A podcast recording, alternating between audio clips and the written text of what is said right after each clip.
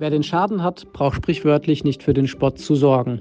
Doch was ist zu tun, wenn tatsächlich ein Schadenfall eintritt und vor allem wie sollte idealerweise die Kommunikation gegenüber Kunden, Lieferanten, aber auch Dritten aufgebaut werden? In diesem Podcast möchten wir euch gerne gemeinsam mit dem Kommunikationsexperten Dr. Frederik Hümmeke Informationen rund um das Thema Kommunikation in Krisenzeiten geben. Viel Spaß!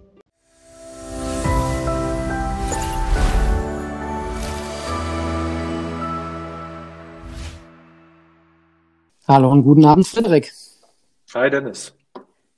Schön, dass du dir heute Abend die Zeit für uns nimmst, für unseren Podcast, insbesondere mit dem großen und vielleicht für viele auch nicht wirklich händelbaren Thema Krisenkommunikation. Äh, nicht händelbar deswegen, weil zumindest unserer Erfahrung nach die Möglichkeiten, sich in Literatur oder auch in beispielsweise YouTube-Videos und Co. oder auch im Studium, in der Ausbildung mit diesen Themen zu beschäftigen, doch eher sehr nüchtern ausfällt. Und ich bin froh, dass du dir heute Abend die Zeit nimmst, uns in die vielseitigen Möglichkeiten der richtigen Kommunikation in diesen Momenten ein paar Fragen zu beantworten, Anregungen zu geben und hoffentlich für die Hörer auch Mehrwerte zu schaffen. Ja, sehr gerne. Ich freue mich auf das Gespräch. In der Tat, dieses Thema ist komplex, denn die Krisen, in denen man steckt, die sind ja auch komplex. Man weiß gar nicht, was da gerade mit einem passiert, wo man anfangen soll. Und der Fakt, dass es hinterher immer so klar gewesen ist, was man hätte tun sollen, macht es währenddessen gar nicht so einfach. Mhm.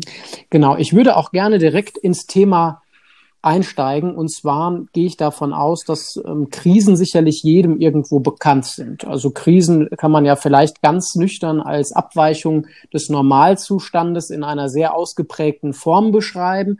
Und die Situationen können, wie du es auch schon angesprochen hast, natürlich sehr, sehr unterschiedlich und sehr individuell ausfallen. Jetzt kommt es zu einer solchen Abweichung. Die Planungen über mehrere Jahre müssen unter Umständen beim ganz ja, unabhängigen Ereignis von einem Brandschadenfall bis hin zu einem großen IT-Schadenfall über Bord geworfen werden. Man muss sich neu erfinden, neu justieren. Was würdest du den Menschen empfehlen? Wie sollen sie jetzt genau in dieser Situation, wo das Kind in den Brunnen gefallen ist, reagieren? Was so wäre so deine erste Lektion, die wir hier den Zuhörern mit auf den Weg geben können? Ja, es gibt, glaube ich, drei Hebel, die wir in der Hand haben. Und der erste Hebel, der ist da, wo man ihn typischerweise nicht erwartet. Denn typischerweise stellt man die erste Frage, was mache ich denn jetzt? Was sage ich denn jetzt? Mit wem rede ich jetzt in dem Krisenfall? Wie gehe ich mit wem um? Muss ich mit den Mitarbeitern sprechen, mit den Medienvertretern? Äh, was mache ich da in der Kommunikation? Mit wem rede ich wann? Das ist wichtig, darüber zu reden. Und wir werden bestimmt gleich auch noch darüber reden. Es fängt aber an einer ganz anderen Stelle an. Nämlich, das nennen wir Insight. Es fängt damit an, wie es dir jetzt als jemand, der vielleicht gerade in einer Krise ist, in eine Krise reingeschmissen wurde, wie es dir jetzt gerade geht. Was ist emotional bei dir los? Und aus der Gehirnforschung wissen wir, dass wir, wenn wir unter akutem Stress stehen, typischerweise nicht klug, nicht souverän reagieren. Das hat neurophysiologische Gründe. Das heißt, das liegt an der Art, wie unser Gehirn verschaltet ist. Das führt aber doch gerade genau dann dazu, dass wir unkluge Sachen machen und uns ganz, ganz häufig, das ist, da wirst du mir vielleicht äh, die Beobachtung bestätigen, ein Thema, was wir ganz häufig sehen, dass man sich dann in den akuten Reaktionen häufig tiefer reinreitet anstatt die klugen Dinge zu tun. Ich weiß, wie geht's dir da? Was beobachtet ihr? Ist es immer wieder dann schwierig und seht ihr unkluge Handlungen direkt, wenn die Krise losgeht? Ja, äh, Krisen sind bei uns ja oft Schadenfälle, also sofort ähm, Situationen, wo es auch sehr schnell um sehr viel Geld geht. Von daher haben wir relativ zeitnah mit den oft äh, geschäftsführenden Personen, wir haben überwiegend B2B-Kunden, aber häufig auch mit Familien, wo möglicherweise ein Familienmitglied auf der privaten Ebene versterben sollte, zu tun. Also wir sind eigentlich immer so, ähm, ich sag mal, nach der Feuerwehr die Personen, die als nächstes ranrücken. Und die erste Empfehlung, die wir den Leuten aussprechen, die dann betroffen sind, wir sind keine Kommunikationsexperten, das will ich dazu sagen, ist, dass die Leute uns bitte unsere Arbeit machen lassen sollen und dass wir jetzt in dieser Situation auch vor allem eins benötigen, Ruhe und vor allem die Möglichkeit, äh, sehr nüchtern an den Sachverhalt ranzugehen, der eingetreten und damit auch nicht mehr zu verändern ist. Also das ist für uns eigentlich so eine elementare und wichtige Ausgangssituation. Wir haben im vergangenen Jahr einen sehr großen Brandschadenfall gehabt, äh, einen Schadenfall, der in, in zweistelligen Millionenbetrag geht und in dem Bewertungsbogen haben wir netterweise äh, den Hinweis bekommen, ich musste mich um nichts kümmern. STC, also wir haben den Kunden in den Urlaub geschickt, also er ist wirklich zu seinen Eltern gefahren und hat uns dann zumindest die ganzen Dinge abwickeln lassen, die außerhalb von seiner persönlich notwendigen Präsenz mit Kriminalpolizei und Co. Äh, angefallen sind, erledigen lassen. Das war für den Kunden in seiner persönlichen Situation, glaube ich, auch sehr wichtig, weil er überhaupt nicht in der Lage gewesen ist, äh, sich auch von vielen emotionalen Dingen, die oft in so einem Brandschadenfall von heute auf morgen über Generationen hinweg zerstört werden, nüchterne Entscheidungen zu treffen. Und ähm, da gebe ich dir schon recht in der Sache und bin aber gespannt, was auch die anderen Punkte sind, die neben dem Thema Insight äh, wichtig sind. Also ja, genau. Also, damit äh, beschreibst du ja genau die wichtigen Punkte. Ne? Die Ruhe bewahren heißt ja nicht in die Stressreaktion zu gehen. Und typischerweise äh, gibt es ja auch ganz viele Menschen, die nicht solche starken Partner wie ihr an der Seite haben, sondern ja, die stehen dann da erstmal alleine, stellen sich vielleicht sogar die Frage, sag mal, habe ich da denn vielleicht die richtige Versicherung? Und, und sind da überhaupt gar nicht gut aufgestellt. Äh, je heftiger das ist, je höher die Unsicherheit ist, umso höher ist dann meistens auch der Stress. Das hängt ein Stück weit von der Persönlichkeit ab, aber bei allen, die ein hinreichendes Maß an Stress haben, passiert eine von vier typischen Reaktionen. Das sind die allseits bekannten Stressreaktionen. Das heißt, das sind die VF, Fight, Flight, Freeze und Flock. Auf Deutsch ist das der Angriff, das ist die Flucht, das ist das Erstarren und das ist das Zusammenrotten, das heißt den Schutz in der Gruppe suchen. Angriff, das sind zum Beispiel die, die wollen rumwuseln, die wollen tun, die wollen machen. Das sind die, die ihr dann erstmal wegschickt und sagt, lasst uns mal in Ruhe machen. Das können die gerade gar nicht, weil deren Stressreaktion gibt es denen vor, mitzumachen. Die müssen agieren. Das ist deren intuitiver Weg, mit dem Stress umzugehen. Es gibt diejenigen, die vor der Verantwortung flüchten. Und ähm, insbesondere dann, wenn sie nicht jemand wie euch an der Seite haben, und selber agieren müssen, ist das natürlich unglaublich schwierig. Wir erleben dann in der Praxis zu späte Kommunikation, hin, nicht hinreichende Kommunikation. Es werden Dinge vergessen, es wird in Ausweichhandlungen geflüchtet. Also die machen dann irgendwas, die klären halt irgendwie vielleicht ein kleines Thema mit irgendeinem Dienstleister, der was hätte anliefern sollen und sagen das Abstand, die richtigen, wichtigen Dinge zu machen, weil vor dem eigentlichen Thema möchte man flüchten. Und äh, das sind jetzt mal so zwei Beispiele für zwei der vier Stressreaktionen, die wir dann in der Praxis sehen. Und es ist unglaublich wichtig, da die Ruhe zu bewahren. Und in dem, was ihr dort als erprobte Methode macht, stecken schon zwei wichtige Tipps drin. Nämlich einmal ganz bewusst sagen, oh, ich habe hier Stress und Ruhe ist jetzt wichtig. Und dann als zweites die Frage zu sehen, welche Chance steckt denn hier drin? Und diese Frage hört sich erstmal zynisch für ganz viele Menschen an, die gerade mitten in einer Krise stecken. Aber auch in einer Krise, wenn, du sagst es gerade richtig, das Kind in den Brunnen gefallen ist, der Schaden ist passiert, das, die Zeit drehen wir nicht zurück. Dann zu sagen, okay, jetzt habe ich aber die Chance, hier das Krisenmanagement so gut wie möglich zu machen und so gut wie möglich dadurch zu kommen, dass wir so schnell wie möglich wieder ins Laufen kommen. Dieser Fokus auf das, was als nächstes kommt, die nächsten Schritte, der sogenannte Lösungsfokus, der dann in Richtung einer Zielstellung handeln lässt, das ist eine zweite wichtige Einstellungssache. Und manchmal empfiehlt es sich dort auch in der Tat mal die Unterstützung eines professionellen Coaches zu holen, der einen mal unterstützt dabei, ein bisschen mehr Ruhe und ein bisschen mehr Entspannung walten zu lassen. Mhm. Das ist für uns durchaus ein großes Thema. Wir diskutieren sehr oft mit Versicherern über etwaige Deckungskonzepte, was man so aufbauen kann, also in so einem Vertrag, welche Kostenerstattungsmöglichkeiten denkbar sind. Aber gerade bei dem Thema Coaches haben wir durchaus immer wieder das Problem, weil wir es als relevant und wichtig ansehen, äh, auch im Zweifel mal einen Psychologen äh, zur Hilfe zu holen oder eine fachkundige Person, die sich zumindest um die Familie und um die Kinder kümmert. Für die ist das ja oft nochmal in der, ähm, ja, in der Ausprägung eine ganz andere Sache, die, die vielleicht auch möglicherweise dann gravierenden äh, Einfluss auf die weitere Entwicklung hat, schwierig. Also wir sehen im Moment tatsächlich, dass einige Versicherer sich bewegen und sagen, wir sind bereit, in privaten Hausratversicherungen irgendwo psychologische Erstberatungen anzubieten. Bei Gewerbekunden, wo aber auch der Schaden deutlich größer ist, unterstellt man, dass für Personen ab einem gewissen Alter in einer gewissen Funktion, Geschäftsführer, eine Resilienz immer hundertprozentig da sein muss. Siehst du das auch so oder würdest du sagen, das ist ein Punkt, wo wir uns darin bestätigt sehen, weiter bei Versicherern Druck zu machen und zu sagen, ihr müsst Kostenkontingente für exakt diese Aufgaben, für diese wichtigen Betreuungspositionen auch bereitstellen? Ja, kann ich nur voll unterstützen. Also äh, zweierlei Dinge gibt es ja. Einmal die Frage, möchte der Betroffene das? Dort sehen wir gerade in Deutschland immer noch eine Art Stigma von Coaching. Äh, wenn man auf der anderen Seite mal guckt, die meisten richtig erfolgreichen Unternehmer, die meisten richtig erfolgreichen Menschen in Sport und Co. haben alle Coaches, haben alle Menschen, die ihnen an ihrer Entwicklung helfen. Denn wegen der persönlichen Entwicklung sind sie so weit nach oben gekommen. Trotzdem gibt es immer wieder eine gewisse Art von Ablehnung. Und diese Ablehnung ist so ein bisschen das Gefühl, ja, habe ich denn einen Schuss? Brauche ich denn einen Coach oder einen Psychologen? Und genau das ist es ja eigentlich nicht.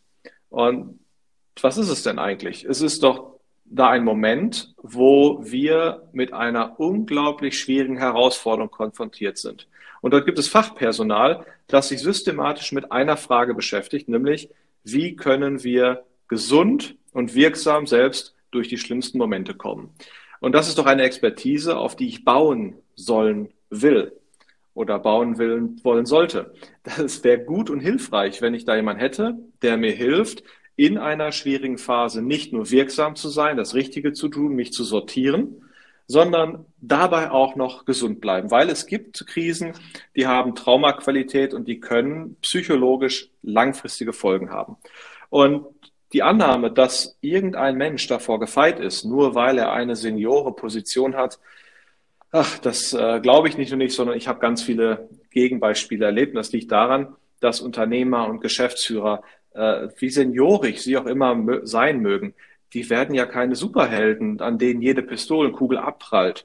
Äh, warum ist man der Geschäftsführer? Weil man sich in einem Unternehmen, in einem Themenfeld hochgradig spezialisiert hat und vor allen Dingen gut ist in der Mitarbeiterführung, in der Strategie und in seinen operativen Themen. Das heißt noch lange nicht, dass man gut ist in dem Handeln von einer Krise, die man noch nie erlebt hat. Höchstwahrscheinlich ist es sogar genau das Gegenteil der Fall. Denn Krisen wird man immer besser drin, wenn man sie regelmäßig gemacht hat. Und das sind dann eben vor allen Dingen solche Leute wie ihr, die sagen, ach guck mal, die nächste Krise. Okay, ihr wisst, welche Logik in einer Krise drinsteckt, welche Systematik da drin steckt. Ihr seid so oft in den Dingern drin, dass ihr da mit einer hochgradigen Entspannung und einem klaren Fokus durchschneidet. Äh, und das kann man erst machen, wenn man das regelmäßig erfährt und regelmäßig begleitet. Und genau das hat doch so gut wie kein normaler Mensch, der sich nicht hauptberuflich damit beschäftigt. Und aus, aus diesem zweiten Grund macht es eben auch Sinn, für diese Momente ganz konkrete Unterstützungsangebote zu bekommen, die einem eben helfen, da durchzukommen. Mhm. Also unsere Hilfe, das muss ich immer noch mal so ein bisschen abgrenzen, sehe ich eher in der, ähm, in der Regelung des jeweiligen Schadens und in der Beschaffung der möglichen Geldwerte, die vertraglich zustehen. Also es ist eine sehr juristisch und sehr vielleicht auch äh, trockene Materie, die dann aber dafür sorgt, dass irgendwie so gewisse Prozesse in Gang gesetzt werden, die halt äh, nun mal auch gemacht werden müssen. Was wir aber immer vermissen und äh, da äh, da habe ich teilweise dann auch, das muss ich äh, aus den Erfahrungen von den umfangreichen Schäden, die wir bearbeitet haben, irgendwo bedenken, ist, dass eben die Situation für die Familie, für die Beteiligten, und ich sage bewusst immer Familie, weil ein Geschäftsführer als leitendes Organ oder vielleicht auch seine Mitarbeiterbelegschaft ja nicht nur die acht Stunden oder zehn Stunden im Beruf, in seinem Job vor Ort, vor der Firma, vor den Mitarbeitern Vorbild sein muss, sondern oft auch noch einen privaten Bereich hat, der gerade dann äh, einen möglichen Stressfaktor auslöst. Und was mich mal interessieren würde, ist, was du kommunikativ einem Geschäftsführer, einer Führungsperson, vielleicht auch einem Gesellschafter, der möglicherweise gerade sehr viel verloren hat, der in dieser Situation des Ungewissen drin steht, empfehlen würdest in der Kommunikation gegenüber seinen Mitarbeitern, aber auch in der Kommunikation gegenüber seiner Familie. Äh, wie soll er auftreten? Was soll er tun? Wie soll er, wenn wir jetzt den Tag X mal heute ähm, jetzt direkt skizzieren, wie soll er vorgehen? Was soll er machen? Was soll er mit den Personen auch ähm, im Umgang, in seiner Sprache, in seiner Körperhaltung ausstrahlen und was sind die Punkte, die dem dann nachfolgen sollten. Also gibt es da irgendwo aus der Kommunikationssichtweise heraus einen Punkt, wo du sagst, ich würde empfehlen, so vorzugehen? Ja, gibt es definitiv und äh, als kleinen Prolog vorweggeschickt, da nochmal der Hinweis. Ähm, jede Krise hat natürlich seine Besonderheiten und es gilt immer genau hinzuschauen, was in welcher Krise wie angemessen ist. Da ähneln sich in der Regel keine zwei Krisen ganz genau, sondern das ist so ein bisschen wie Dating. Man kann ja auch nicht sagen, beim dritten Date, da fragst du sie dann jetzt endlich, ob sie mit dir auf den Kaffee nach Hause will, sondern das hängt von Situation und von den Menschen ab, mit denen man sich da umgibt.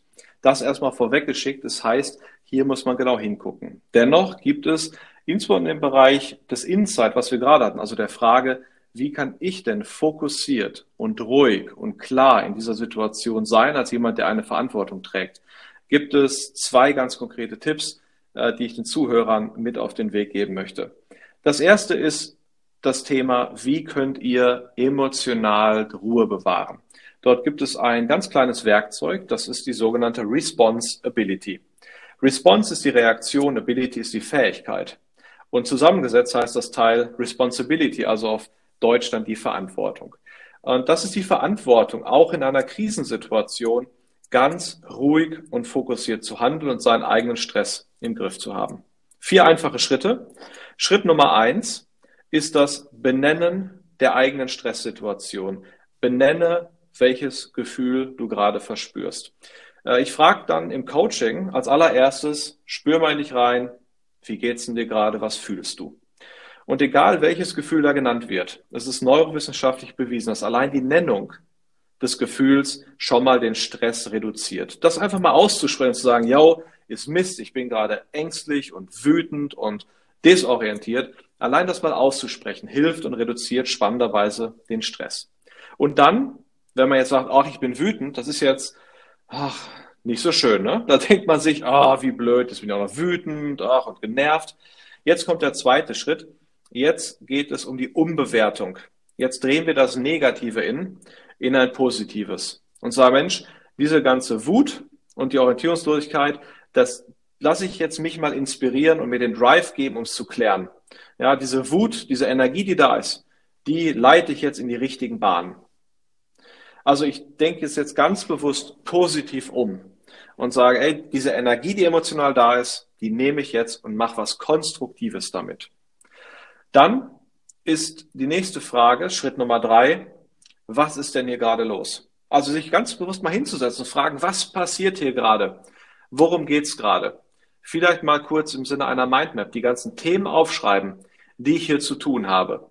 Worum geht's? Ich muss an die Mitarbeiter kommunizieren, ich muss an Lieferanten kommunizieren, ich muss an Kunden kommunizieren, ich muss mit meiner Familie mich beschäftigen, ich muss äh, dat, dat, dat, dat. Da gibt es eine ganze Reihe von Themen. Alleine dieses sortierte Aufschreiben in Form einer Mindmap sorgt dafür, dass ich ein bisschen mehr Ruhe kriege, weil ich das Gefühl habe, ey, ich habe eine Übersicht. Und zu guter Letzt Handlungsfokus. Hier heißt es jetzt zu all dieser Themenbereiche mal drüber zu gucken, sich die Frage zu stellen, was ist denn das Wichtigste, was ich jetzt gerade tun kann. Und das ist Methode Nummer eins, der Tipp für die Frage, was mache ich denn in meinem Kopf, dass ich ruhig bin. Nur wenn ihr euren Stress im Griff habt in so einer Situation, nur dann könnt ihr wirksam kommunizieren. Weil stell dir jemand vor, der jetzt vor die Mitarbeiter tritt und die brillante Kommunikationsstrategie hat und das Richtige sagen will mit der richtigen Methode, die ich gleich gerne noch mitgebe. Hm. Und er steht dann aber da so und und jetzt will den Mitarbeitern das jetzt erzählen. Das wirkt. Allein jetzt, ihr seht keine Körpersprache von mir, allein nur in der Stimme kommt die Unsicherheit rüber, kommt der Stress rüber, kommt die Ängstlichkeit rüber. Und das ist ansteckend. Und hier heißt es, selbst sich emotional im Griff zu halten, fokussiert zu bleiben. Wir dürfen Emotionen zeigen, aber bitte fokussiert und klar und die richtigen an der richtigen Stelle. Also Schritt Nummer eins, wichtigster Punkt. Seine Emotionen im Griff haben, sie benennen, umbewerten in, ey, ich habe da eine Chance, Mindmap machen, was ist zu tun und mittels Handlungsfokus eine ganz klare To-Do-Liste mit Prioritäten machen, um wieder sortierter zu werden. Mhm. Sehr gut. Ja, also ich muss sagen, es ist, glaube ich, eine super große Hilfe, diese, diese Lektion auch tatsächlich im persönlichen Gespräch vernünftig mit Personen vor Ort umzusetzen. Was mich interessieren würde, wenn du in der Kommunikation Menschen hier schulen darfst und begleiten darfst, wir haben aktuell Corona, es läuft alles auf Distanz. Würdest du sagen, es ist in einem bestimmten Rahmen einfach nicht möglich, Sachen auf Distanz zu klären? Ich muss bei so Sachen vor Ort sein. Es gibt diese Momente, wo ich vor Ort sein muss. Und das ist auch in der Tat, wenn, wenn gerade solche Krisen, solche heftigen Themen da sind, wo wir auch in der Corona-Phase mit den entsprechenden Schutzmaßnahmen dann doch mal hinfahren müssen. Wenn wir zum Beispiel dort jemanden haben, der, wo ich mir Sorgen mache, dass er sich vom Dach stürzt, wenn da nicht die richtige Intervention kommt, wo wir äh, mit unseren Kollegen, die dann auch psychologisch das Ganze begleiten können, hingehen. Äh, das sind natürlich dann äh, medizinisch relevante Eingriffe schon hm. fast, hätte ich gesagt, äh, wo es dann darum geht, da will ich dann persönlich dabei sein. Es ist aber der Ausnahmefall. Wir können erstaunlich viel über die modernen Techniken wie Zoom und so weiter machen. Ähm, Coachings online werden seit etwa 40, 50 Jahren gemacht. In Australien hat man damit angefangen, weil die Entfernungen so groß waren. Das heißt, es ist erprobt, dort gibt es die richtigen Methoden und wer das einmal gelernt hat, der kann dort auch im virtuellen Raum ziemlich erfolgreich sein. Äh, aber dennoch, äh, Corona macht dort die Kommunikationsstrategie äh, durchaus auch schwieriger, weil es nicht mal möglich ist, Menschen in einen Raum zu holen und eine echte Live-Gruppendynamik aufzubauen und ein Thema mhm. zu lösen.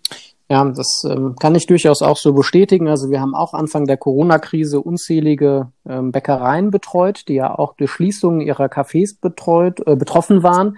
Und hier ist es so, dass wir ganz unterschiedliche Rückmeldungen aus äh, den inhabergeführten Betrieben erhalten haben. Für viele war es händelbar. Viele haben ihre Geschäftsmodelle umgestellt. Viele haben aber auch ständig äh, ihre Existenzen dort kaputt gehen sehen. Und je nachdem, wie die Betriebe aufgebaut waren, das hat aber nicht begonnen zum Zeitpunkt der Krise, sondern schon viel, viel früher. Also die en Entscheidungen für erfolgreiches Unternehmertum wurden oft da schon irgendwie vier, fünf Jahre vorher gelegt. Und dann in dieser Krise konnten die Früchte erst äh, geerntet werden, indem beispielsweise einige Betriebe äh, heftige Probleme bekommen haben, die natürlich durch die Politik auch verstärkt worden sind. Ähm, November, Dezemberhilfen bis heute nicht mhm. ausgezahlt worden. So war es ja auch schon letztes Jahr im März, dass es halt sehr schwierig war, dass man keine Gewissheit hatte, wohin geht die Reise.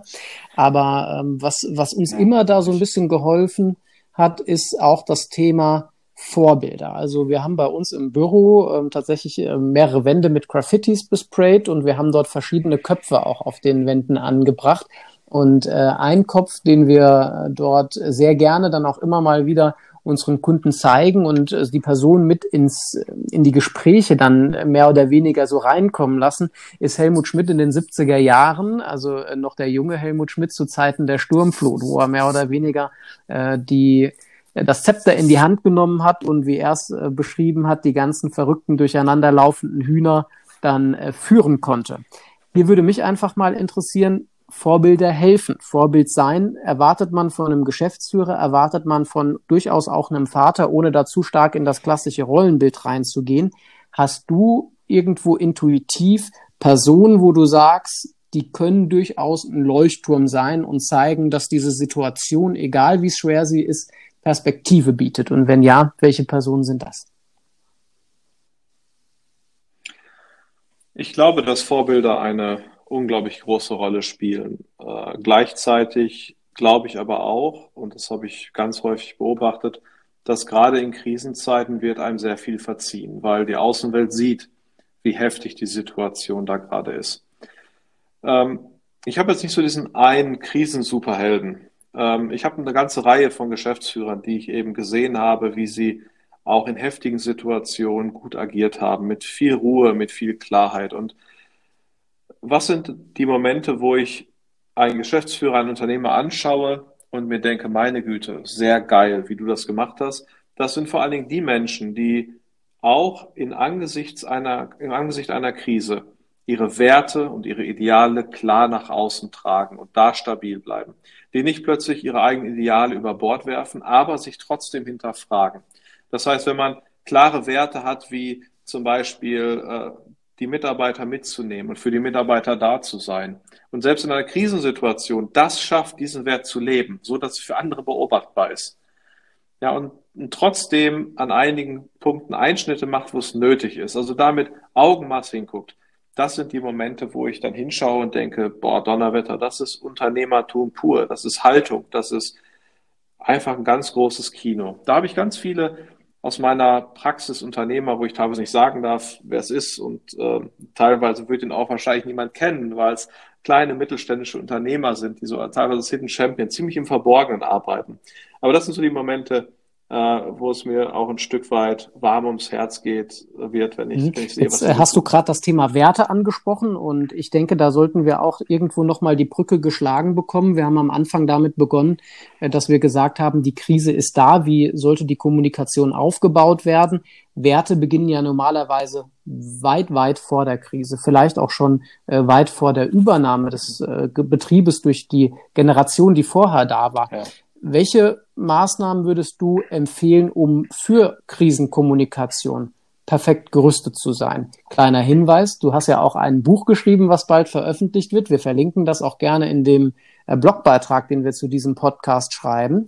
Gibt es in dem Buch auch Anregungen, wie man vorab äh, in solchen Situationen reagieren muss? Fokussierst du dich in dem Buch auf die Krise selbst oder was ist dort mit drin und wie siehst du den Part vor der Krise? Die beiden Sachen würde ich gerne noch zum Abschluss dieses Podcasts von dir wissen.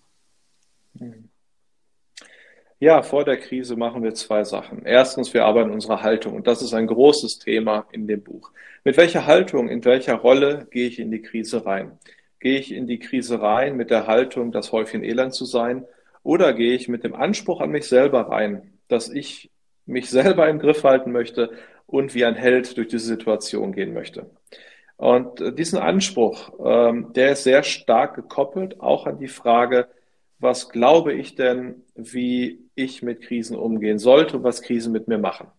In dem Moment, wo man den starken Glauben hat, dass man hinterher immer weiß, wofür vorher die Krise da gewesen ist, weil sie einem nämlich die Chance gegeben hat, die man in der Krise nicht erkennt, aber die danach klar wird, weil man in der Krise gewachsen ist, weil man besser geworden ist so frei nach, dem, nach der Idee des Immunsystems. Ne?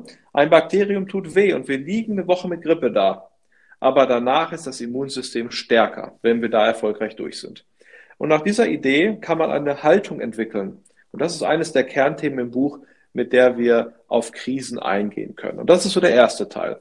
Äh, der zweite Teil, das nicht Teil in Handling Shit, aber das ist Teil äh, von meiner typischen Arbeit. Und, und lustigerweise gab es dort so, so einen großen, lustigen Moment, wo ein Unternehmer mich zwei Wochen nach der Krise anrief und sagte, jetzt endlich verstehe ich's. Und ich so, hä, was?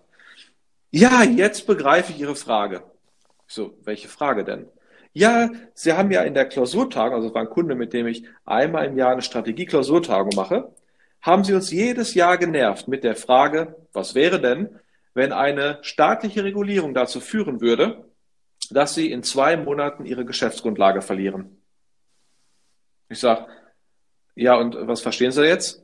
Ja, das Gleiche ist jetzt passiert. Die Geschäftsgrundlage ist weg. Zwar nicht durch Regulierung, jetzt durch Corona. Aber jetzt verstehe ich Ihre Frage. Jetzt weiß ich, warum Sie da so drauf rumgeritten sind. Ich dachte immer, Sie spinnen ein bisschen, weil das könnte ja nie passieren. Das war ein schöner Moment, wo der Unternehmer erstmal wirklich, also er hat immer fleißig mitgearbeitet, ne? der hatte so ein Vertrauen, dass das hm. schon okay ist, was wir da machen. Und so haben wir eben systematisch Szenarien durchgespielt. Was ist, wenn Geschäftsbereiche wegfallen? Was wegfallen? Was ist, wenn die Geschäftsgrundlage wegfällt? Was ist, wenn man nicht mehr arbeiten kann? Was ist, wenn dieses passiert? Und so auf einer strategischen Ebene vorbereitend gearbeitet und Rahmenbedingungen geschaffen, dass das Unternehmen auch auf mehreren Beinen steht und, und verschiedene andere Elemente. Und haben so eine ganze Menge präventiv gemacht. Mhm. Sehr gut. Und dann war es für den Kunden auch, also von dir kein Problem unter Umständen in den Situationen, die auf ihn zukommen, zu wissen, wie er reagieren muss und äh, was er tun sollte oder idealerweise nicht tun sollte. Macht es da auch Sinn, so Gedankenspiele einfach mal anzustoßen? Also wenn du sagst Szenarien, dann ist das ja wie so eine Art äh, Generalprobe, wenn man das mal anders formuliert, ausdrücken darf. Also findest du sowas sinnvoll oder also Manöver ist es ja bei der Bundeswehr, die ja oft auch ein ganz guter Indikator ist, wie geht man in Stress hm. um mit Routine, indem man immer wieder das Gewehr reinigt, ja. indem man immer wieder äh, das Gewehr zusammenbaut, so routinierte Abläufe immer und immer wieder trainiert.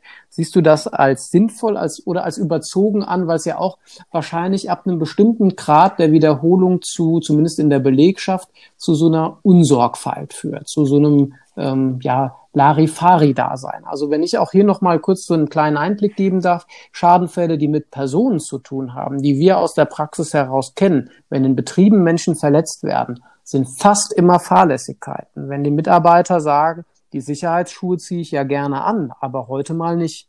Und wann passiert was? Genau dann. Oder wenn man sagt, wir haben so einen gewissen Ablauf, den müssen ja. wir abhaken, damit jedes Ding, jedes Teil an eine bestimmte Kette angehangen werden muss. In diesen Formulierungen steht auch drin, wie das gemacht wird. Wann passiert der Schadenfall, wenn es einmal genau nicht so gemacht wird und man eben nicht diesen Haken gesetzt hat? Also wie würdest du dieses routinemäßige betrachten? Ist es sinnvoll, ist es nicht sinnvoll und wie kriegt man das führungsmäßig auch in seine Belegschaft rein? Weil man will ja eigentlich vermeiden, dass den Leuten was passiert. Exakt. Also die Szenarien durchzudenken macht unglaublich Sinn und das ist neurowissenschaftlich auch bewiesen, wie hilfreich es ist, sich vorher mal Gedanken zu machen, was passieren könnte und wie ich dann reagieren würde. Das mental immer wieder durchzuspielen, ist eine gute Grundlage und dann im Ernstfall auch wirklich wirksam und aktiv handeln zu können. Die Routinen, das ist eine sehr wichtige Frage, die wir auch klar mit Ja beantworten können. Wenn die richtigen Routinen an der richtigen Stelle gut gemacht werden, dann ist das unglaublich hilfreich, unglaublich wirkungsvoll. Aber in der Tat, ganz viele Routinen sind so, dass wir anfangen, sie nicht mehr machen zu wollen. Das hat aus meiner Sicht zwei Gründe. Erstens, wir fangen an, über zu regulieren. Das heißt, jede Kleinigkeit, die irgendwann mal passiert ist, wird von irgendeinem Team in ein Set von 14 Regeln gegossen. Und nachher hat man das Gefühl, dass man mindestens zwei Handgriffe braucht, um sich auf ein Klo zu setzen, damit man nicht vom Klo stürzt. Also irgendwann wird dann so detailliert geregelt, dass dann jetzt eine psychologische Wirkung eintritt. Die Regeln fangen an zu nerven. Die Regeln werden auch entwertet. Regel heißt nicht, oh, wichtig, Aufmerksamkeit, weil wenn du das nicht machst, dann passiert was, sondern die heißen, ach ja, was die so alles regeln, weiß man nicht, wofür es eben wirklich ist, bla bla bla bla. Und dementsprechend kommt so eine, so eine flachsige Haltung im Umgang mit Regeln. Und da gehen wir schon direkt ins Thema Nummer zwei, nämlich in dem Moment, wo wir eigentlich nur noch anfangen, die Regeln zu kommunizieren, sie an schönen Postern an die Wand zu nageln, aber nicht mehr zu vermitteln, wofür sie denn wichtig sind. Also den Sinn zu vermitteln, den tiefen Sinn und das erlebbar und spürbar zu machen. Solange wir das nicht tun, wird es auch nicht gemacht. Und übrigens, da, da kommen wir auch ein Stück weit dann zu der Frage, äh, die wir ja noch offen haben, wie kommunizieren wir das dann konkret? Auch da geht es ja darum, die Situation und die nächsten positiven Schritte wieder erlebbar und spürbar zu machen. Also selbe Thema ist hier der, das Thema, nämlich die Frage, wie komme ich kommunikativ so bei Menschen an, dass sie dann auch wirklich sagen, ja, mache ich gerne und ich habe verstanden, wofür es gut ist. So wie eben Zähne putzen. Einen spannenden ähm, Punkt, den, den ich hier als durchaus auch zukünftig äh, relevant erachte, ist das Thema Gamifizierung. Also es ist ja so ein Begriff, der irgendwie dann äh, von, ich sag mal, so einem FIFA-Spiel vielleicht abgeleitet werden kann. Aber wenn man gewisse Abläufe äh, ja spielbar macht, wenn man das so ausdrücken kann, vergleichbar. Wer hat sich wie oft daran gehalten? Also so irgendwie dieser Level im Wettkampf auch besteht. Das kann, glaube ich, schon dazu beitragen, auch äh, risikopräventiv einiges zu machen. Aber jetzt sind wir so ein wenig von dem Thema Kommunikation in das Thema Führung äh, gekommen. Ich glaube, das ist, es ist klar, dass diese beiden Punkte sehr eng beieinander liegen. Ich würde aber noch einmal kurz äh, zurückkommen auf dein Buch. Äh, wie heißt das Buch genau? Das Buch heißt Handling Shit, also Umgang mit schwierigen Personen und Situationen und was sind die vier Arten von schwierigen Situationen und Personen? Das ist genau das Shit. Das S steht für Stress, stressige Situationen. Das H steht für die Heuchler. Das sind die Menschen, die sagen, geh mal links rum, geh mal links rum und selber laufen sie dann rechts rum. Das ist der Umgang mit Idioten, Menschen, die eben dumme Sachen machen oder kluge Sachen nicht machen oder dumme Meinung haben, falsche Meinung haben oder euch mit ihrer Meinung im Weg stehen.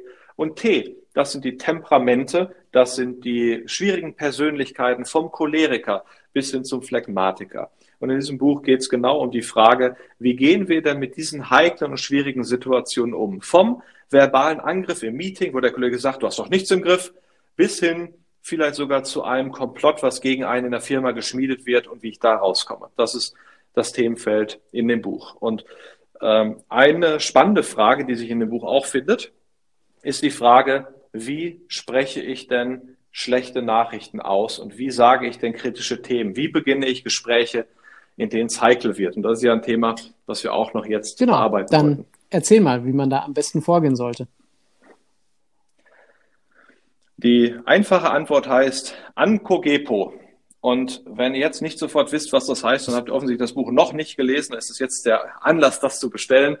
Ankogepo ist die Abkürzung für vier Schritte. An steht für den Anlass. Was ist der Grund, warum jetzt kommuniziert wird? Warum redet man jetzt? Co, das ist der Kontext und hier geht es um die Frage, worum geht es denn jetzt gerade? Worum geht es wirklich? Und hier heißt es nicht in Salami-Scheibchen-Taktik, die schlechte Nachricht so Stück für Stück für Stück zu verkaufen, sondern raus mit der Sache. Sagen, was Sache ist. Und wenn man sagt, was Sache ist, dann ist die Stimmung natürlich erstmal den Keller runter. Das ist für keinen schön. Und deswegen brauchen wir zwei weitere Schritte, die ein weiteres Gespräch möglich machen, die den Stress reduzieren und die uns wieder auf eine Zukunftsrichtung fokussieren. Das ist jetzt GEPO. Nach ANCO kommt GEPO. GEPO, GE steht für gemeinsames Interesse. Inwiefern sitzen wir mit demjenigen im selben Boot? Und PO ist das positive, erwartete Ergebnis des Gesprächs, was dann ansteht. Machen wir mal genau ein Gegenbeispiel und machen wir das vielleicht sogar mal an einem Extrembeispiel. Wir trainieren ehrenamtlich eine ganze Menge Ärzte und bringen denen bei, diese Taktik zu nutzen. Was man nicht möchte, ist ein Arzt, der reinkommt mit Falten auf der Stirn und sagt, oh, oh, oh, oh diese Leberwerte und ihre Lunge, oi, oi, oi, oi, oi. Du Michael, hast du diese Werte da, oh, oi, oi, oi, oi. Ja, da sitzt man da auf heißen Kohlen und sagt, was ist los? Sag doch, was ist los? Und es kommt Stress auf. Und wir haben so eine Mischung aus Katastrophieren, was ist hier Schlimmes los? Und so einer subtilen Hoffnung, dass es auch so schlimm bestimmt hoffentlich nicht sein mag. Und das wollen wir vermeiden. Wir müssen so schnell wie möglich raus mit der Sache. Wie machen wir das? Ancogepo funktioniert dann wie folgt. Ich habe gerade Ihre Laborwerte bekommen Ihre Leberwerte sind so schlecht, dass wir davon ausgehen, dass Sie in den nächsten drei Monaten sterben werden. Jetzt gemeinsames Interesse, positives erwartetes Ergebnis. Da sagen jetzt viele, was? Da gibt es positives Ergebnis? Naja, kein tolles, aber immerhin. Nämlich für uns gemeinsam ist es wichtig, dass wir schauen, dass Sie die letzte Zeit, die Sie zur Verfügung haben, so qualitativ und so gut wie möglich verbringen können. Und deswegen möchten wir jetzt mit diesem, in diesem Gespräch klären, wie wir das miteinander machen können. Und dann haben wir Anko-Gepo. Und vielleicht wird man vorher noch dafür sorgen, dass der andere auch wirklich sitzt und äh, nicht das auf dem Flur passiert, sondern in einem geschlossenen, ruhigen Raum, äh, in dem richtigen Setting. Aber mit Anko-Gepo kommt man da durch. Nehmen wir mal an, es handelt sich jetzt um ein Unternehmenssetting. Die Firma ist gerade abgebrannt, die Mitarbeiter stehen vor dem Tor, 100 Mitarbeiter stehen da, stellt sich die Frage, was machen wir jetzt? Jetzt Anko-Gepo. Anlass, Kontext, gemeinsames Interesse, positives erwartetes Ergebnis. Kann man sowas sagen wie, äh, liebe Belegschaft, Sie sehen, wir hatten heute einen Brand und die Produktionshalle ist, so wie wir es jetzt gerade wissen, komplett zerstört und Sie werden in den nächsten Tagen nicht arbeiten können. Für uns alle ist es wichtig, dass wir jetzt in dieser Situation so fokussiert und so kühl wie möglich daran arbeiten, dass wir so schnell wie möglich wieder ins Produzieren kommen. Deswegen möchten wir Sie jetzt informieren über die nächsten Schritte, darüber, was es für Sie bedeutet und wie wir da jetzt gemeinsam mit Ihnen fortgehen und wie wir Sie in Zukunft auch informiert halten. Ja. Und dann haben wir eine klare Kommunikation gesetzt, die einen klaren Rahmen schafft. Und dann heißt es gut, ins Gespräch zu gehen mit solchen Sachen wie nichts versprechen, was ihr nicht versprechen könnt. Nichts ankündigen, was ihr nicht ankündigen könnt. Mit einer klaren Stimme und Ruhe sagen, wie schlimm es wirklich ist, aber gleichzeitig auch Hoffnung und Zuversicht verbreiten für die Lösung des ganzen mhm. Problems. Sehr gut. Ja, ich bin echt neugierig äh, auf dein Buch und ich glaube, die Zuhörer äh, wissen sicherlich auch, dass nach diesem kurzen Podcast, den wir zusammen aufgenommen haben, die Situation als solches gar nicht so kompliziert und gar nicht so stressig sein muss, wenn man einfach nur vernünftige Partner an der Seite hat, die einem dazu auch begleitend zur Seite stehen, um schnell wieder auf den Damm zu kommen und um diese Situation, so schwierig und so kompliziert sie auch äh, sein mag im ersten Moment, nachher als ein positives Erlebnis in der Charakterprägung und vielleicht Jahre später als durchaus entscheidenden Wendepunkt zu bestimmten Punkten betrachtet werden können. Das geht mit guten Partnern, das geht mit Leuten äh, wie uns, die sich um die Zahlen und um die Abläufe kümmern. Es geht aber vor allem auch mit Leuten wie dir, die sich um die Kommunikation äh, bemühen und dafür sorgen, dass eben auch richtig kommuniziert werden kann, dass die Menschen, die Zulieferer, auch die Kunden weiterhin bei Stange bleiben. Und von daher ja, hoffe ich, dass dieser Podcast dazu beigetragen hat, dem einen oder anderen ein paar Augen zu öffnen und dazu beizutragen, dass man eben sich nicht scheut, eine Nachricht zu schreiben, weil ähm, ich denke, du bist auch nicht ähm, ja abgeneigt, dem einen oder anderen Hilfestellungen zu geben. Das Buch bietet ja bestimmt eine gute Grundlage dafür. Aber wenn konkrete Anfragen da sind, dann würde ich zumindest gerne in unserem Blogbeitrag auch äh, die Internetseite von dir mit veröffentlichen, damit man einfach weiß, an wen darf man sich denn wenden, wenn so eine Situation eingetreten ist. Ja, sehr gerne. Und wir haben dort auch ein 24-7 Coach-Team, was zur Verfügung steht, was immer erreichbar ist und anrufbar ist. Und äh, lieber einmal zu viel anrufen als einmal zu wenig. Und an der Stelle vielleicht nochmal der Appell. Wir haben es ja jetzt vor ein paar Monaten gesehen. Äh, ich hatte in meiner Mandantschaft einen Krisenfall nach einem Hackerangriff, wo ich dich ja auch als Experten hinzugezogen habe. Und dieser Unternehmer hat sich nicht vorher gut und im Detail abgesichert, weil er von seinem Makler schlecht beraten wurde. Das heißt, er hatte sogar einen Makler, der den Job hatte, äh, leider aber nicht gemacht. Und es ist so wichtig, in der Prävention in Ruhe drauf zu schauen, die richtigen, zuverlässigen Partner an seiner Seite zu haben, die dann die Themen auch lösen. Und dementsprechend alle, die hier zuhören, sorgt jetzt dafür, dass wenn es schlimm wird, dass es dann nicht ganz so schlimm wird. Ähm, zum Beispiel, indem ihr mit Dennis mal sprecht, wie, wie sein Team und äh, er euch helfen kann. Das ist unglaublich Danke für die wichtig. Blumen, danke für den Podcast und ich hoffe, wir können uns, unseren gemeinsamen Kunden und vor allem unseren Zuhörern einen Mehrwert schaffen, insbesondere vor Krisen, weil wenn man Dinge vorab durchspielt, das haben wir ja auch angesprochen, dann ist es alles halb so wild. Und wenn man sich vorab mal dein Buch durchliest, dann weiß man sicherlich auch, wie man reagieren sollte und hat die ein oder andere ähm, Floskel, die du ja auch netterweise angesprochen hast, die positiv verwertet werden und dann unterstützend auch eingesetzt werden kann zur Verfügung. Frederik, vielen Dank. Ciao. Sehr gerne. Tschüss.